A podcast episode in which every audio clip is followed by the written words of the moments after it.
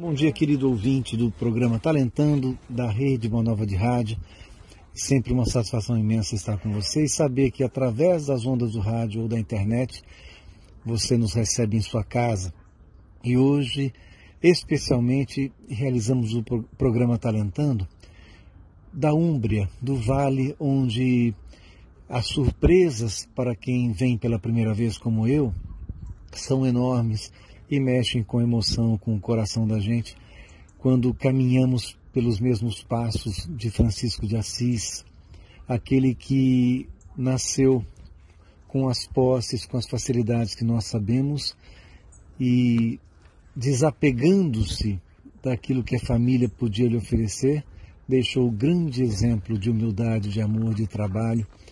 E hoje, em especial, também com a presença de Regina Zanella, essa que é líder do movimento espírita, aliás, a Federação Espírita na Itália, em Milão, e com Carolina D'Andrea, nossa amiga, que participa desses dias conosco, após o evento denominado Nos Passos de Francisco. Tivemos a alegria de participar desse evento, de revelações, um evento de muita seriedade, e sempre lembrando que o programa Talentando tem o objetivo de relacionar talentos, os nossos talentos, as nossas aptidões, as nossas competências com a responsabilidade na doutrina espírita.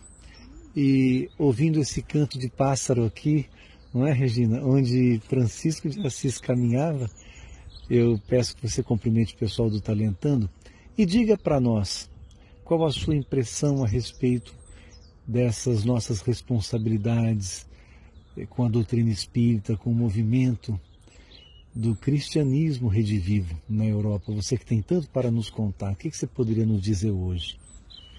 Em primeiro lugar, cumprimento os teus ouvintes, muito obrigada pela oportunidade. Eu acredito que a responsabilidade que naturalmente é de cada um, a primeira coisa é nós nos darmos conta dessa responsabilidade. Muitos de nós nem sabemos, temos noção sobre isso, né? E a partir daí que vão aparecendo os desafios as oportunidades de trabalho que vão lapidando, para começar a nós mesmos, que é o que é mais urgente. Porque melhorando cada um de nós, podemos, poderemos contribuir mais ainda para ajudar a melhorar o ambiente, o mundo em, em volta de nós mesmos e podemos colaborar e ajudar os outros também. Verdade. Nós estivemos juntos com, pelo que eu me lembro, mais de 20 grupos eh, espíritas espalhados pela Itália, não é, Regina? Exatamente. Neste encontro nós tivemos a participação de 23 grupos, é, ausentes, acredito eu que me recorde, três, e depois temos também alguns grupos familiares, mas é, da, é da, de se considerar que a maioria para o Brasil seriam grupos familiares, o que para nós é quase um centro, no Brasil é um grupo familiar. Especialmente se nós falamos de 10, 15 pessoas, porque tem grupos que não superam esse número de participantes semanais, né? Entendo. E Quantas vezes acontece no Brasil de nós irmos a um centro pequeno e a pessoa dizer assim, olha, Miguel Formiga, é tão bom tê-lo aqui para essa palestra, muito embora o nosso centro seja tão pequeno, só tem 300 pessoas, perseverança é tão grande.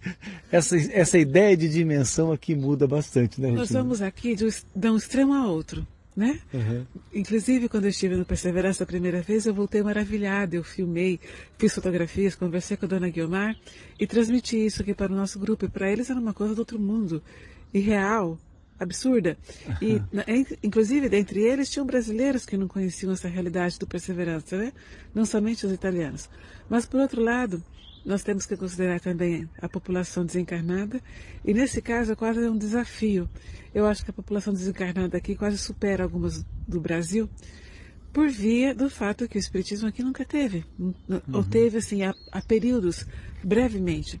Então, sabe o que me ocorre, Miguel? Hum.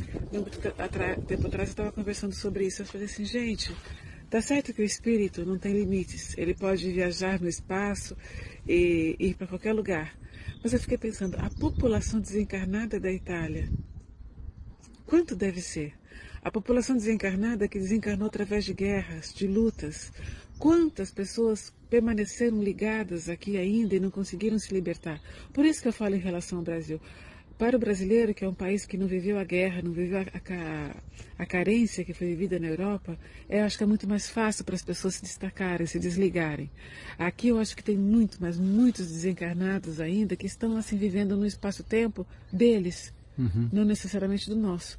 Então eu vejo nosso trabalho aqui também deste ponto de vista.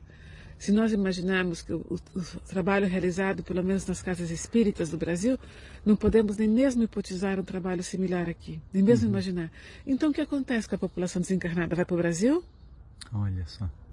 Considerando, inclusive, que a idade dos continentes, né? Um continente milenar como a Europa, quanta história tem e você aguça em nós esse pensamento de do apego, do amor pela terra, né? Porque tudo bem, nós sabemos que nós, alguns, ou a maior parte dos brasileiros, a maior parte veio da Europa, é, é, encarnamos no Brasil com, uma, com essa tarefa, inclusive, de médiums que somos, com a responsabilidade da divulgação da doutrina e muito mais do que da divulgação, da aplicação do Evangelho mas temos cada um o pezinho na Europa. E quando chegamos aqui, nos arrepiamos, nos envolvemos, nos emocionamos. É, muitos pensam em ficar, como você ficou já há mais de 30 anos. É, na verdade, você não pensou de repente, a missão estava traçada. Alguns optam por vir, muito embora a sua missão seja outra, porque o livre-arbítrio permite que você mude no meio do caminho. Mas há aqueles que vieram para consolidar a sua participação na implantação do Evangelho redivivo, do, aliás, do cristianismo redivivo, da doutrina espírita, abrindo portas para esse esclarecimento das entidades que ainda não têm esse conhecimento, não é? E você fez ontem um, uma retrospectiva, não sei se cabe aqui ou se você conseguiria lembrar esse assunto, mas você fez uma retrospectiva muito rápida da história do espiritismo na Europa, né? Você poderia lembrar isso para a gente em poucas palavras, se você não se importar? Mais, mais precisamente da Itália. Mas digamos que a partir de 1852 começaram a surgir os primeiros grupos mediúnicos que não tinham nenhum conhecimento ainda da, nem da palavra espiritismo, porque não tinha sido coneada por Allan Kardec. Então, eles se acreditavam sim médiums, mas mais do que médiums, eles dizem aqui sensitivos, pessoas sensíveis. É a terminologia que eles encontraram para poder designar a sensibilidade e o contato com o mundo espiritual. Portanto, quando em 1857 foi publicado o Livro dos Espíritos, a Itália já tinha indiretamente um seu movimento. E esse movimento é, se desenvolveu em torno de tantos grupos de estudos, nos quais tinham um, quase um prevalentemente médium, que dava as suas comunicações, mas nunca tinha existido, e até hoje nesses grupos existe um trabalho de desobsessão, um trabalho de orientação é, espiritual para os desencarnados e também nem mesmo para os encarnados. Os trabalhos eram realizados simplesmente com mensagens desses espíritos da época ou anteriores, né? E para eles isso era o suficiente, era o máximo para eles, isso era o espiritismo. E foi assim nesse contexto que a coisa continuou, prosseguiu até meados de 1860, 1862, mas já em 1870, para alguns, Kardec era já ultrapassado, era já velho. Olha, que coisa. Hoje, então, para eles é como se falar de uma outra época, um outro mundo. Eles não consideram nesse ponto de vista. Então, mas dali em diante também, eles começaram a sofrer um pouquinho mais de ataques, coisa que não tinham antes. Então os grupos foram se fechando cada vez mais, reduzidos ao interior dos lares, das famílias. E você chegava nesses grupos só se você fosse convidado porque você conhecia alguém e ele garantia para você que você era uma pessoa séria, uma pessoa normal, etc, etc. E isso já acontecia nos anos 90, que foi quando eu comecei a me interessar pelo tema aqui. Ou seja, até 1990 essa história permaneceu dessa forma. Mais ou menos. É, encoberta Sim. disfarçada. Exato, uhum. exato. E e Divaldo já rodava o mundo fazendo palestra, né? Divaldo chegou aqui nos anos 70 em Milano através de um grupo que se chama Vita Nova. É um grupo que ainda tem algumas pessoas que permaneceram aqueles da época de Divaldo. É até simpático, porque cada vez que o Divaldo vinha à Itália, eu, eu os convido para eles virem cumprimentar o amigo, né? Uhum. Estão todos mais ou menos com a faixa de idade mais ou menos igual, parecidas, e eles eh, matam saudade, recordam os bons tempos, etc. Ué.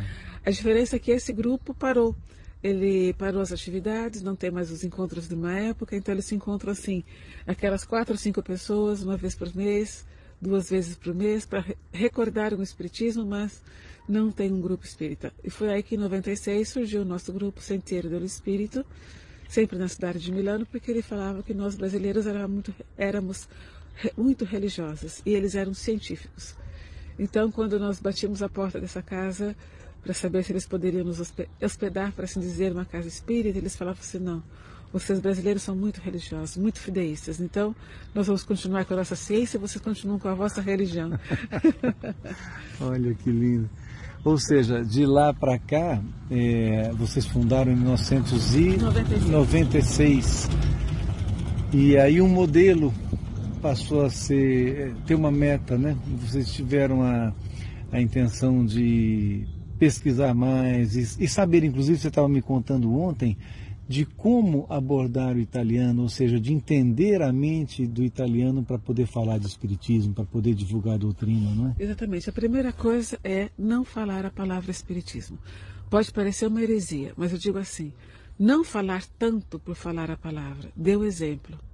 Explique, ajude, esclareça. Aí serão eles mesmos a falar a palavra. Olha. Se você chega assim falando a palavra doutrina, os, os italianos quase que uns 50%, eles se fecham em uhum. relação a você. Por quê? Porque é, precisa se saber que muitos italianos, ao contrariamente ao que se pensa no Brasil, não são tão católicos assim. E o que contribuiu a isso? As escolas, os colégios de padres e de freiras, onde as crianças iam para lá muito pequenas e sofreram muito ali dentro. Hum. Então, e tudo isso era em nome do quê? Em nome da doutrina. Ah, sim. Daquela doutrina. Daquela doutrina. Então, o italiano... A palavra virou um paradigma. Ele é alérgico, ele tem horror à palavra doutrina. Eles nunca vão associar ao Espiritismo, porque eles vão associar à doutrina católica. Olha. Então, é nessa, nesse frangente que nós apresentamos as ciências do Espírito, a ciência espírita, a filosofia espírita. Se você dizer essas palavras, eles vão achar lindo e maravilhoso. Que coisa fantástica. Uma vez o Lima Duarte numa palestra para os colaboradores do Amigos do Bem, ele salientou uma coisa que me chamou muita atenção. Ele disse que Alcione de Albanese, nossa líder do Amigos do Bem, ela conseguiu muito no sertão nordestino porque ela soube falar a língua deles, né? E aí ele deu exemplos da história na época, o, nessa palestra, o Lima Duarte, eu não me lembro agora, mas é, desde é, líderes no sertão, como Antônio Conselheiro e outros que, é, sendo de fora, souberam falar a língua dos nativos. Então, aqui cabe para nós a mesma coisa, né? Exatamente. Então, de lá para cá, é, fazendo só uma observação, dos anos hum, 1900 a 1950, os, a, digamos assim, a mediunidade, digamos assim, as faculdades paranormais foram perdendo terreno. E os grupos e os médios. E a última grande médium italiana, que foi Zappa Palladino, e, e acabou inclusive, inclusive comentando sobre possíveis fraudes, etc., que é uma coisa controversa, nós não, podemos, não poderemos ter certeza, mas está de fato que foi ela que contribuiu à conversão de um César Lombroso, quando através dela chegou a notícias das suas famílias, dos seus desencarnados, através de Eusapia Paladino e César Lombroso. Então, quer dizer, ela tem uma importância fundamental até para os dias de hoje, porque ela foi a última grande médium na Itália. Depois disso, permaneceram os pequenos grupos, e depois vieram médiums como é, Roberto Sete, do Círculo Firenze 77, que é um círculo, seria Círculo Firenze 77, um médium que se tornou muito nota, conhecido na Itália pelos livros psicografados. E, e depois dele também, é, um outro grande médium da cidade de Torino, que ele sempre falava que ele não era médium, ele era sensitivo, quando muito, eles fazem muita distinção, viu? Quem é esse? Gustavo Hall. Hum. Gustavo Hall foi assim, uma personalidade incrível também para mediunidades de efeitos, efeitos físicos. Quase que paralelamente, ou, ou, melhor, mais recentemente a Gustavo Hall, nós tivemos também Marcelo Batti. Marcelo Batti que eu conheci no Brasil, um, a, convite de Sônia Rinaldi para um congresso de transcomunicação. Muitos anos atrás ele foi com a, a jornalista italiana Paula Giovetti, então eu os conheci no Brasil. E, e foi o último Você baluardo. foi solicitado a traduzi-lo, né? Não, não, não, não, não, Eu fui lá porque por curiosidade, ah, fiquei tá. sabendo que tinham dois italianos no uhum. congresso, não sabia nem do que se tratava, e ah, fui tá. no congresso e tal. Então acontece que é, eu acho que agora o redivivo aqui na Itália é o espiritismo. Uhum. Porque o cristianismo sempre existiu, nunca deixou de existir. Mas o espiritismo sim. Então, eu acho que agora é o momento que ele está retomando. E graças a um esforço, eu, não, eu, olha, eu não consigo imaginar, eu não consigo nem mesmo hipotizar o que foi, é, eu digo esforços para ele não, porque ele fala que isso para ele é, não é um sacrifício, mas o sacro ofício, uhum. para Divaldo Pereira Franco. Então, que ele se dedica com a sacralidade que a doutrina espírita merece. Então, para ele não é um sacrifício, mas um sacro ofício. E nesse sacro ofício que ele visita a Itália desde os anos 70, ele fez um trabalho esplêndido, viajando de diferentes cidades. Aqui, através desse senhor Antônio Rosa Espina, do, do Círculo Vita Nova. E foi nesse, nessa passagem, foi uma literalmente uma passagem. Em 94, eu como jornalista fui convidada a fazer uma entrevista a Divaldo, sem saber que Divaldo era Divaldo, porque não era espírita, então não tinha noção uhum. de quem fosse. Então eu fui quase que arrastada a fazer essa entrevista. Eu falei assim, mas o que, que eu vou lá falar? Eu não sei nada de espiritismo, não entendo nada dessas coisas. e me levaram lá e eu fui. E terminou a palestra, falei, gente, eu não entendi nada que esse homem falou. E foi, ele foi traduzido por um rapaz do consulado brasileiro da época, que existe até hoje, uhum. Cláudio Barbieri, está lá no consulado. Então eu cheguei lá e tinha um amigo do Divaldo que chegou perto de mim e falou assim em português, Antônio Fortes, já desencarnado, e me disse assim, mas por que você não ajuda a gente a divulgar o espiritismo na Itália? Eu falei assim, o senhor está louco, eu não sei nada disso, eu não entendi nada que você me falou na palestra é. hoje. Ele falou assim, não, você vai escrever uma biografia de Divaldo. Eu falei, não, agora você enlouqueceu completamente. não vou não, não vou, não sei nem por onde começar.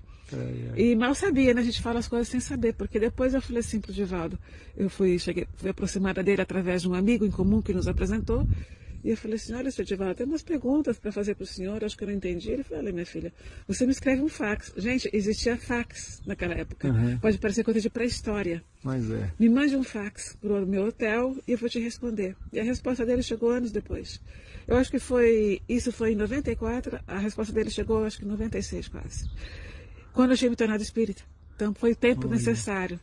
Para amadurecer. Chegou a resposta dele, dando-me uma explicação do que eram as perguntas que eu tinha feito para ele.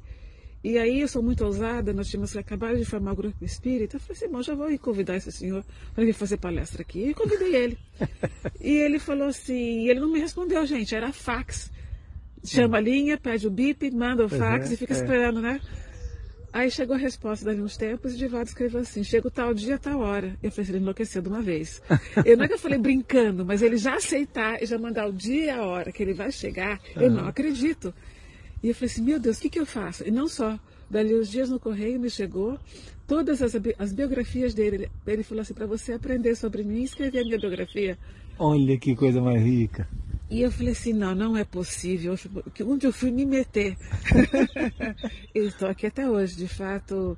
Depois dessa, desse episódio, nesse grupo Vita Nova, o dirigente veio desencarnar, nunca mais eles organizaram algum tipo de reunião espírita. O Divaldo aceitou, é, veio fazer a palestra através do nosso grupo. E uh, ele falou assim: a minha única preocupação é quem vai me traduzir? Eu falei assim: bom, o único brasileiro que eu conheço nesse grupo sou eu. Então, ou sou eu, ou sou eu. E você, jovem assim, você já traduziu alguém? E eu falei assim, não, o senhor vai ser o primeiro. Ele falou assim, meu Deus, onde eu vim parar? Eu falei assim, ah, pois é, foi o senhor que respondeu. Então eu não posso fazer nada. Estamos aqui até hoje. Que coragem nessa menina. Então passaram-se 23 anos, que eu sou a tradutora dele na Itália, e também fiz, a, escrevi a pequena biografia, já divulgamos a biografia dele. Estamos aqui até hoje. Que coisa. E ouvinte do programa Talentando, nós estamos aqui conversando a respeito de espiritismo, a respeito desse evento que aconteceu nos Passos de Francisco, da trajetória de Regina Zanella na Itália e de tantos companheiros que têm os seus núcleos, alguns iniciando, outros com mais tempo. E imagine que de frente para esse vale maravilhoso. Estamos prestes a entrar na capela de. Vou pedir aqui a, a, a nossa querida Carolina que fale um pouco sobre o santuário de San Damiano e situe o nosso ouvinte a respeito. A gente está aqui em Assis, e existe uma estradinha que você desce a pé, um Vale das Oliveiras, num clima de grande meditação, até que você entra no Santuário de São Damiano, que era uma igreja em ruínas na época de Francisco, que ele reconstruiu com suas próprias mãos depois de um crucifixo que hoje ainda já se encontra na, na Basílica de Santa Clara, falou, entre aspas, com ele, na verdade ele tinha uma mediunidade de audiência, e, e disse, Jesus disse, reconstrói a minha igreja. E ele não entendeu o, o sentido moral e que Jesus estava falando e chamou os seus amigos para reconstruir a igreja com suas próprias mãos. A missão de Francisco era reconstruir os valores de Jesus na terra. E essa, esse, essa igreja de São Damiano é hoje um santuário. Do lado foi construído depois do convento das Clarissas, onde Santa Clara e todas as Clarissas moraram. Santa Clara morreu, desencarnou uh, nesse local e é um lugar muito especial. E é um lugar de grande introspecção para podermos é, reviver um pouco os passos de Francisco, Francisco Clara e a nossa essência aqui na Terra, com os nossos, os nossos propósitos, a nossa missão, imersos num vale de oliveiras com uma natureza incrível, que era o grande templo, a grande igreja de Francisco, que não era nenhum local físico, e sim a natureza era o seu Deus, onde ele enxergava a divindade maior, a luz na terra, através das árvores, dos passarinhos, das oliveiras e do céu. É, e o quadro é o mesmo. É. é nosso ouvinte do Talentando. Nós estamos aqui de frente para a entrada da, da Capela de São Damiano e observando essa, esse verde maravilhoso, esses matizes de verde, essa, esses pomares de oliveira, e pensando que por essa estradinha Clara descia para encontrar-se com Francisco, aquele amor que nós sabemos, que nós conhecemos, que nasceu entre eles e ele colocou a missão acima de tudo.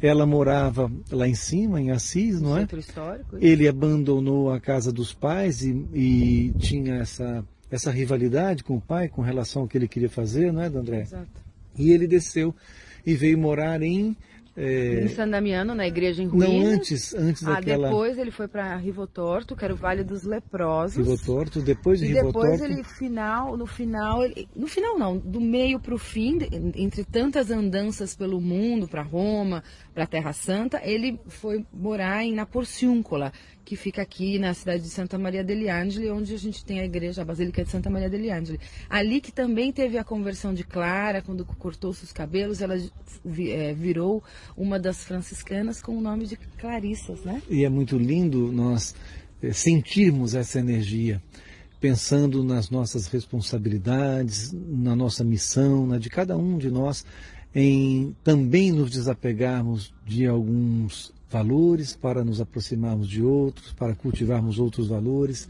relacionados a, ao ser humano, ao amor, à caridade, ao bem que queremos realizar. Mas vivendo isso aqui, ou conversando a respeito, esses valores de Jesus crescem dentro da gente, nos chamam, né? Como foi o chamamento de, do crucifixo para Francisco, né? Guardadas as devidas é, proporções, nós aqui nos sentimos também chamados, né, Carol? A, a reviver tudo aquilo que somos em essência, é. né? Então Francisco nos insere numa assis, que é um portal da paz, a vivermos um equilíbrio em nossas almas, imersos nessa natureza e nos lugares que ele, como homem, um espírito superior, mas encarnado e Clara encarnada, viveram, caminharam e realizaram tudo aquilo que é, era designado por Deus e guiado por Jesus. E uma coisa que me impressionou, Carol, é que você nos levou para ouvirmos no vespertino, à tarde, o canto das Clarissas, que ainda são enclausuradas e que de manhã e à tarde, algumas manhãs e pelo menos todas as tardes, né, à noitinha, às, às 17h45, abrem a, a igreja para que a gente possa ouvi-las. E elas cantam enquanto um padre conduz o ritual lá embaixo acendendo o turíbulo, inclusive. E, e, elas cantam aquelas vozes maravilhosas e a gente viaja no canto e na importância lembrando Clara com esse amor todo e a sua relevância na vida de Francisco, nesses caminhos, nesses lugares maravilhosos. E aqui estamos nós falando para o programa Talentando, para a Rede Boa Nova de Rádio, sobre agora o talento de fazermos o bem, o talento de amarmos mais, os nossos talentos de aplicarmos o Evangelho de Jesus. Ou seja, não simplesmente o ensinar aquilo que nós às vezes nos aventuramos, achamos que ensinamos alguém aquilo que aprendemos. Ensinar é colocar dentro da cabeça de alguém um, um, uma informação. Porém, educar vem do latim, que é do educere, que é o tirar de dentro. Então, pode ser que nós, alguns de nós, lemos, nos informamos tanto, lemos os livros da doutrina espírita, mas será que praticamos o edúcere? Será que tiramos de dentro para aplicar na vida o bem que queremos fazer, o evangelho que lemos? Aqui é a nossa, nesse instante, a nossa reflexão a respeito da tarefa de cada um. E eu agradeço muito sua participação nesses dias todos conosco, Obrigada. Carol, levando-nos para esses lugares lindos, graças Emília, né? esses lugares lindos e lembrando Francisco e Clara que você faz tão bem, conhece bem a história e nos conclama a meditar sobre isso. Obrigado, viu? Muito obrigada. A todos os ouvintes são, estão convidados a virem a Assis, a viverem suas essências, caminhando os passos de Francisco. É maravilhoso. Só agradecer pela oportunidade. Muito obrigado. Uma boa continuação a todos. Muito obrigado, querido ouvinte da Rádio Boa Nova. Permaneça conosco. Ligue para a Rádio Boa Nova. Pergunte, informe-se que você também pode colaborar com as Casas André Luiz, com essa obra maravilhosa. Até a próxima. Muito obrigado.